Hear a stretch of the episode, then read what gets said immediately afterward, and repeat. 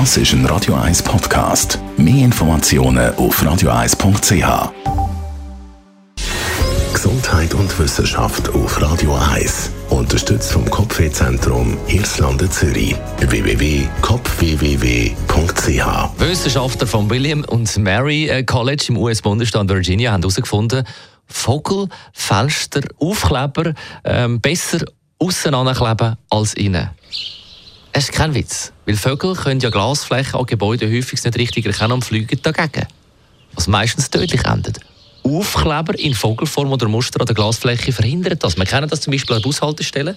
Und häufig werden die Kleber aus logistischen und auch aus Kostengründen auf der Innenseite des Glas einfach so angebracht. Das Aufkleben an der Außenseite führt aber zu einer größeren Abnahme von Kollisionen und somit Sterben von den Vögeln, so der John Swaddle, Biologieprofessor und Autor von dieser Studie. Fensterscheiben sind übrigens eines der grössten Vogelschutzprobleme. Nebst Katzen.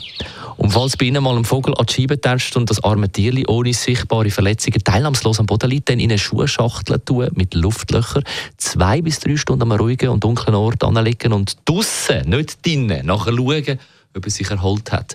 Wenn nicht, dann den Vogelwart anrufen. Übrigens, auch kein Witz ist, dass wir im Radio 1 Büro so Scheiben haben und tatsächlich schon zwei Mitarbeiter brutal in so einer Scheibe getatscht sind. Einer hat sogar müssen nähen, nachher direkt ins Unispital rauf.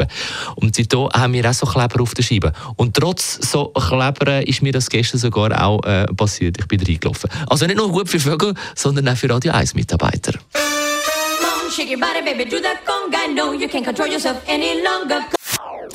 Das ist ein Radio 1 Podcast. Mehr Informationen auf radio1.ch.